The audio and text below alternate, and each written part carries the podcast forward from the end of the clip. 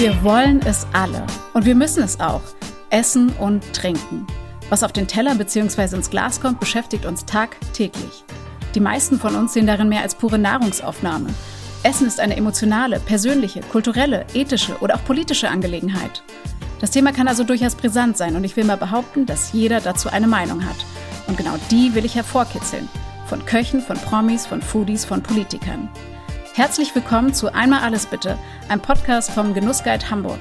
Mein Name ist Jasmin Shamsi, ich bin Food- und Kulturjournalistin und möchte euch gerne Menschen vorstellen, die uns alles geben. Starke Meinungen, Gefühle und Insidergeschichten.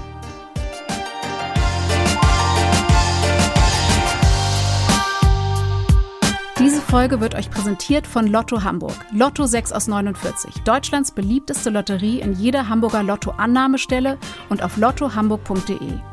Chance 1 zu 140 Millionen. Spielteilnahme ab 18. Glücksspiel kann süchtig machen. Hilfe findet ihr unter bzga.de.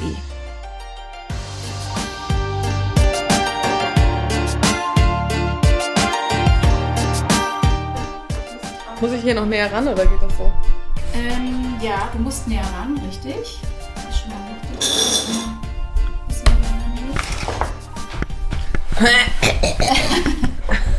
Und ich finde es irgendwie total wichtig, dass man irgendwie auch, ja, keine Ahnung, auch so mit Spaß bei der Sache ist. Ja, Ah, ich glaube, das ist irgendwie, ist für mich auch mit das Wichtigste. Und ich merke das immer selber, wenn ich dann irgendwann Tage habe, habe ich natürlich auch mal, wo ich dann irgendwie nicht so gut drauf bin und nicht alles mit Humor nehmen kann, dass ich, daran merke ich dann immer, dass, dass mir gerade nicht so gut geht oder dass irgendwas komisch ist oder mich irgendwas stresst oder so. Und dann merken das auch mal alle anderen, weil sonst halt bin ich immer so ein hibbeliger, aufgeregter Lachknäuel. Bist du, bist du so ein bisschen wie so ein offenes Buch? Auf jeden Fall. Wirklich. Es ist ganz schlimm. Alle meine, also mein ganzes Umfeld weiß immer sofort, wenn ich jemanden nicht mag, wenn ich die Situation scheiße finde oder wenn ich keine Lust mehr habe.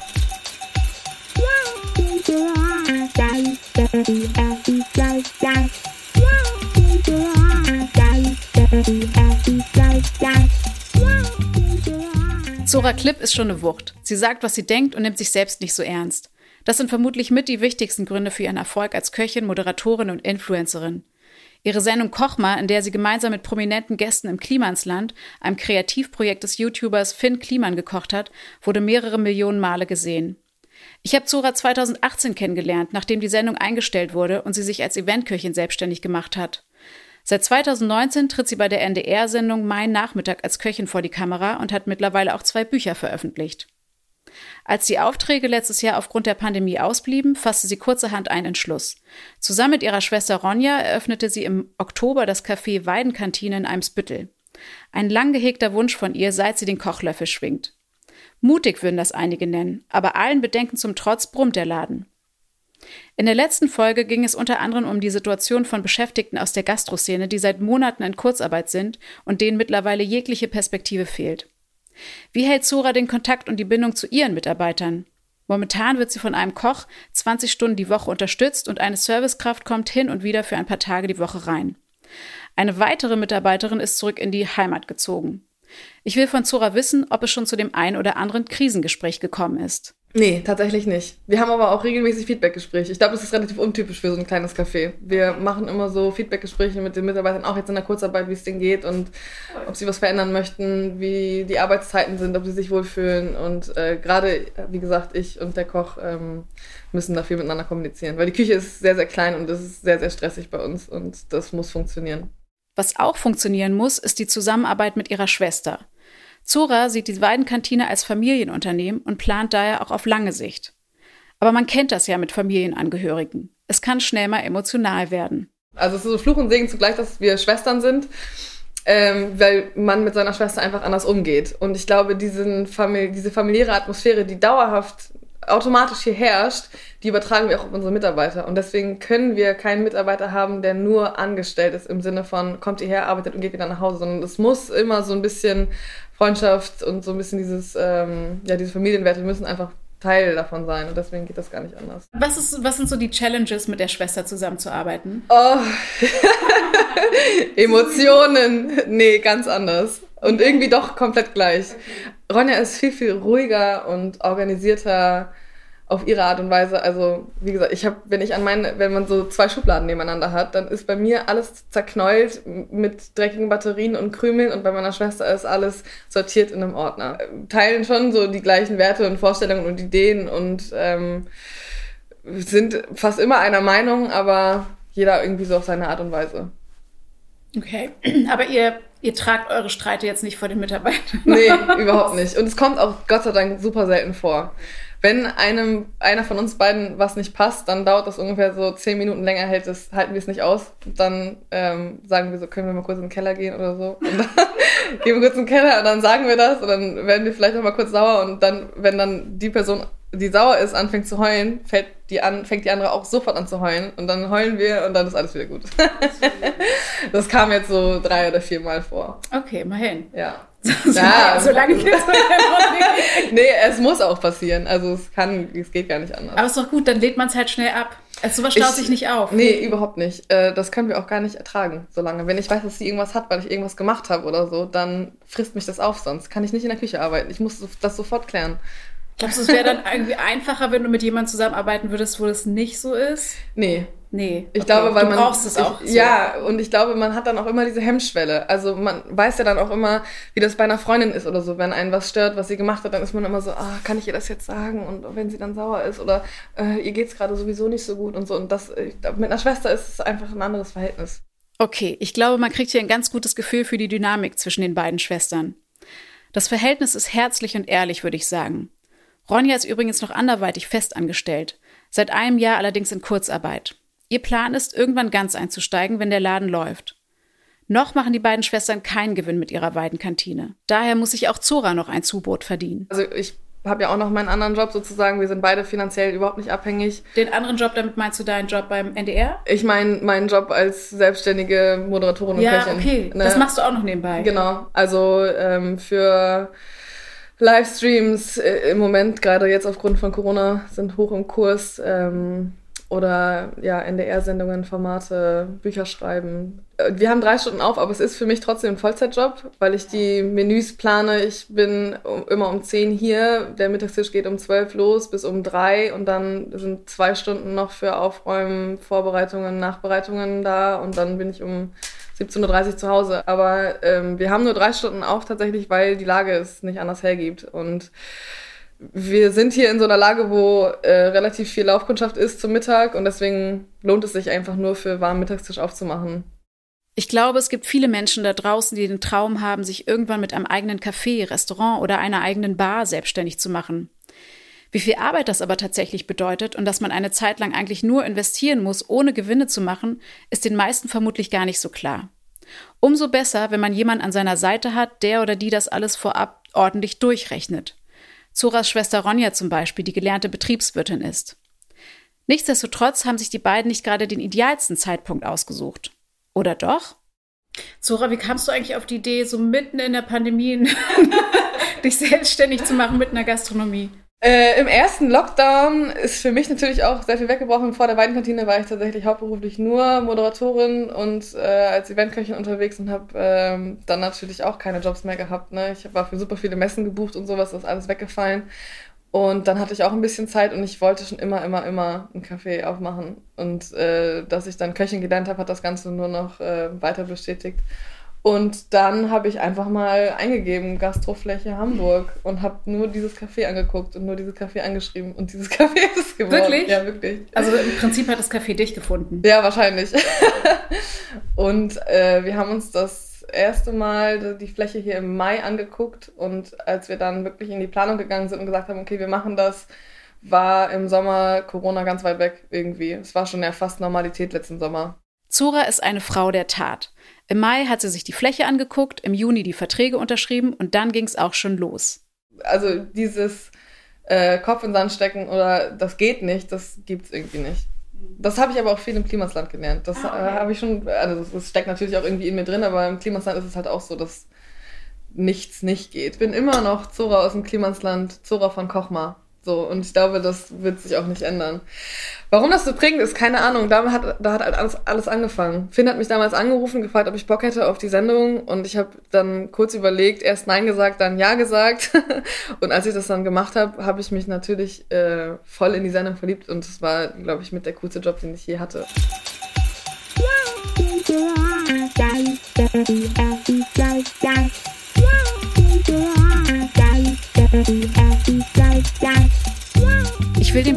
bisschen weiten und auf einen Punkt zu sprechen kommen, der in letzter Zeit immer mehr an Bedeutung gewonnen hat. Dem unausgewogenen Geschlechterverhältnis in der Gastronomie. Dies nämlich eine Männerdomäne. Das liegt an verschiedenen Gründen. Und es kommt natürlich auch darauf an, in welchem Bereich man arbeitet. Köchinnen in Führungspositionen gibt es jedenfalls nicht besonders viele. Warum das so ist, habe ich Zora Klipp gefragt. Heute ist ja der 8. März, das müssen wir nochmal kurz betonen. Äh, Internationaler Frauentag. Äh, du hast mir übrigens auf meine Fragen nicht geantwortet. Ich weiß. Nein, alles gut, aber jetzt stelle ich sie dir einfach. Ähm, warum, woran liegt es, dass Frauen in der Gastronomie so wenig sichtbar sind? Also es gibt ja Frauen in der Gastronomie. Es gibt Frauen in der Gastronomie, aber es ist einfach ein extrem anstrengender Job. Er ist körperlich einfach super fordernd und hart. Und gerade, also jetzt das Beispiel bei uns in der Küche, die Küche ist super klein, die Töpfe sind riesengroß, wenn ich mir vorstelle, ich koche einen Topf, einen Topf für 30 Portionen. Der wiegt so viel, das umzurühren, das ist so anstrengend, dann irgendwie wenn wir Kartoffelknödel machen oder so, dann musst du halt 300 so eine Bällchen formen. Und das ist einfach, ich habe meine Sehenscheiden brennen jeden Tag, mir schlafen die Finger ein, sobald ich was trage, weil es alles so entzündet ist, weil es einfach körperlich extrem hart ist. Und ich glaube, das ist einer der Gründe zum Beispiel, warum es nicht ganz so viele Frauen gibt. Und ähm, ein anderer Grund sind wahrscheinlich die Arbeitszeiten. So, das sind einfach Gegebenheiten, die sich nicht ändern werden. Die Leute wollen abends entspannt essen gehen und wenn man Familie hat, dann ist es super schwierig. Wenn du Babys hast, wenn du Kleinkinder hast, du kannst nicht einfach sagen, ach, ich mache jetzt mal 25 Stunden. So, es funktioniert nicht. es ist das erste Mal in unserem Gespräch, dass ich das Gefühl habe, jetzt nicht locker lassen zu dürfen. Wer weiß, vielleicht hat die eine oder andere Erfahrung dazu beigetragen, dass Zura heute die Person ist, die ich als so extrem selbstbewusst und tough empfinde. Ich bitte sie jedenfalls um einen Ortswechsel und begleite sie in ihre kleine Küche. Ihr müsst euch das so vorstellen. Ich lehne an einer Durchreiche und schaue ihr bei den Vorbereitungen zu. Irgendwie ist das total gemütlich und während die Köchin rumwerkelt und mit Backform und Geschirr klappert, plaudern wir entspannt weiter. Und so ganz nebenbei bekomme ich Einblicke in eine Welt, die ganz schön viele Opfer erfordert.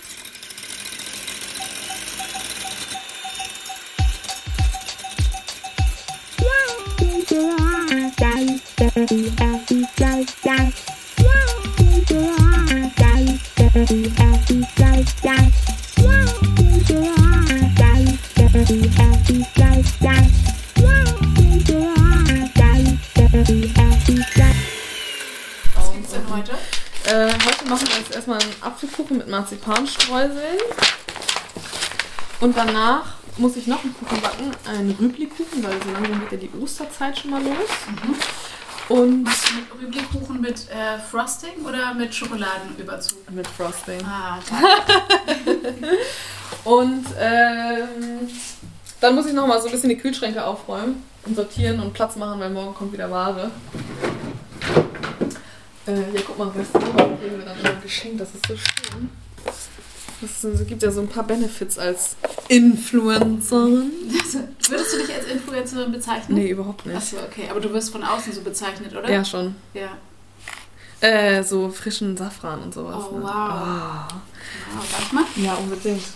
Das ähm, ist natürlich cool. Und wenn man dann so ganz viele, wir kriegen immer ganz viele so vegane Produkte, glutenfreie Produkte und sowas, kann ich mal alles ausprobieren. Wirklich Ich glaube, ich weiß jetzt, was du meinst mit äh, Handarbeit und körperlicher Arbeit, wenn ich da so deine Hand durchgehe und sehe. Ey, und wenn du das, Das den ganzen krass, Tag machst, ja. das ist so anstrengend. Ich meine, das hier sind jetzt nur so ein paar Streusel, aber Ja. trotzdem, man arbeitet die ganze Zeit Mhm. mit seinen Fingern und mit seinen Händen. Und wenn, ich, wenn man dann irgendwie fünf Sellerieknollen schält Mhm. und in kleine Würfel schneidet, Alter, danach kannst du dein Handgelenk komplett vergessen. Hast du denn eigentlich schon manchmal ein bisschen Schmerzen in den Händen? Ja, ich hatte letztes Jahr, äh, musste ich auch tatsächlich dann äh, meinen hier alleine lassen oder nur unter meiner Aufsicht sozusagen. Und ich habe selber gar nichts gemacht, weil ich meine Handgelenke fast gar nicht mehr bewegen konnte. Okay. Und was macht man dann? Also ich meine, es ist ja eine Berufskrankheit, oder? Aufhören zu arbeiten. ja, im Ernst. Also ich meine, wie, wie kann man dem denn so entgegenwirken? Ja. Entgegenwirken, vorbeugen, keine Ahnung. Gibt es da irgendwie sowas? Ja, schon. Also ich habe mir jetzt... Ähm, ja, also manche Sachen gebe ich dann einfach an ihn ab und plane das dann auch so, dass er dann nachmittags die, die 10 Kilo Kartoffeln schält äh, oder wir uns das teilen oder keine Ahnung, meine Schwester hilft mir dann auch manchmal in der Küche. Äh, ansonsten behelfe ich mir dann auch manchmal mit äh, TK-Möhrchen oder so. Ich meine, wenn die jetzt in einen Eintopf gehen, dann nehme ich die, um mir die Arbeit zu sparen. Äh, ja, so halt. Also man muss es ein bisschen umgehen, einfach vorsichtig sein. Und kann man irgendwie so Handübungen machen oder irgendwelche Cremes? Einfach gar nichts machen. Einfach okay. die Hände genau so lassen, nichts also machen. Der, also jede freie Minute nutzen, um die Hände nicht zu, zu schonen, genau. Aber dann tippst du doch in deinem Handy rum. Richtig. Und machst dann wieder und, irgendwelche Instagram-Beiträge. Ja, es geht nicht anders. Apropos Social-Media-Kompetenz. Das sieht bei Zora immer so fluffig aus, wenn sie Bilder aus ihrem Berufsalltag postet oder eine Instagram-Story erstellt. Tatsächlich steckt da aber richtig Arbeit und Planung dahinter. Umso mehr ärgert es sie, wenn sie dann nur als YouTuberin wahrgenommen wird. Zum Beispiel bei Veranstaltungen oder Netzwerktreffen aus ihrer Branche. Aus Gründen der Diskretion habe ich die Namen mehr ausgepiepst. Ich spiele da keine Rolle, ne? Ich bin die YouTuberin, wie sie immer sagen. Okay, du wirst nicht wirklich ernst genommen? Ich werde überhaupt nicht ernst genommen. Also teilweise bin ich äh, früher gegangen, weil ich das so angekotzt hat dann. Stimmt. Ja. Beim letzten Mal bin ich früher gegangen. Äh, und beim ersten Mal, beim ersten Mal, da saß mir hier gegenüber. Mhm. Und wenn ich was gesagt habe, hat er sich einfach weggedreht. Wirklich? Ja. Er hat die Augen verdreht, wenn ich was gesagt habe. Aber ich meine, er kennt dich ja nicht, oder? nee, natürlich nicht. Glaubst du das? Aber wenn dann auf meinem Namensschild äh, YouTuberin und Moderatorin draufsteht, dann ist es immer so. Aber vielleicht muss man, ist das ja einfach nur so eine Bezeichnung, wenn du da Köchin schreibst, dann hast du vielleicht schon mal ein ganz anderes Ding. Ja, aber weißt du, wenn ich dann mit meinen blonden Löckchen da um die Ecke komme, hm. keiner nimmt mich ernst. Und das regt mich so auf.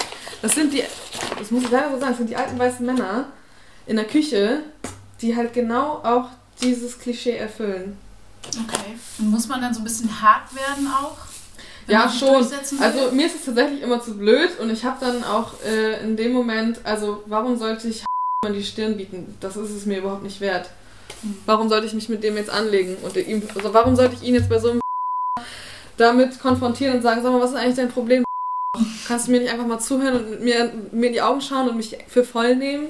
So könnte ich machen, aber kann ich halt auch einfach lassen. Aber es ärgert dich trotzdem. Es ärgert mich trotzdem. Ja. Es ärgert mich trotzdem, weil ja. ich weiß, dass es Mädels gibt, die damit überhaupt nicht umgehen können. Weißt? Und die Leute mhm. wundern sich, warum sie keine Azubis finden. Und das ärgert mich. Okay, verstehe. So. Ja, und es ist halt auch trotzdem einfach kein cooles Gefühl, wenn man so behandelt wird und nicht ernst genommen wird. Ja, definitiv. Es ist vielleicht auch nicht unbedingt nur ein Branchenproblem, oder? das ist kein Branchenproblem. Definitiv nicht.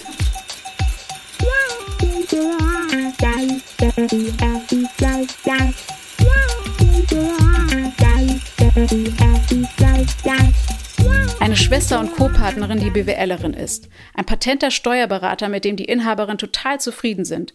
Ein Bruder, der das komplette Café gestaltet hat. Freiwillige Helfer aus der riesigen Instagram-Community, die beim Umbau der Weidenkantine geholfen haben.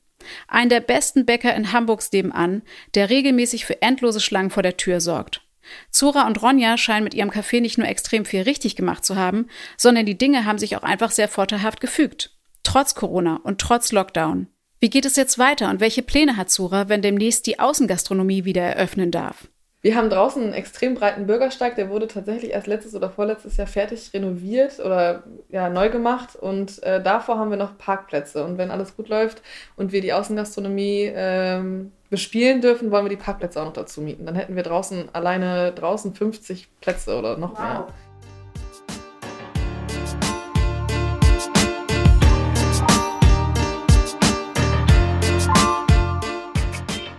Vielen Dank, dass ihr in den Podcast vom Genussguide Hamburg reingehört habt. Ich hoffe, ich konnte ein paar Denkanstöße geben. Wenn ihr Fragen, Anregungen, Lob oder Kritik loswerden wollt, schreibt uns doch gerne eine Mail an redaktion@genussguide-hamburg.com. Außerdem findet ihr weiterführende Artikel zu den angesprochenen Themen, aktuelle Neueröffnungen, Restaurantbewertungen, Top-10-Listen und vieles, vieles mehr unter genussguide-hamburg.com und in unseren Social-Media-Kanälen. Ich freue mich auf die nächste Folge und ihr bleibt mal schön gesund.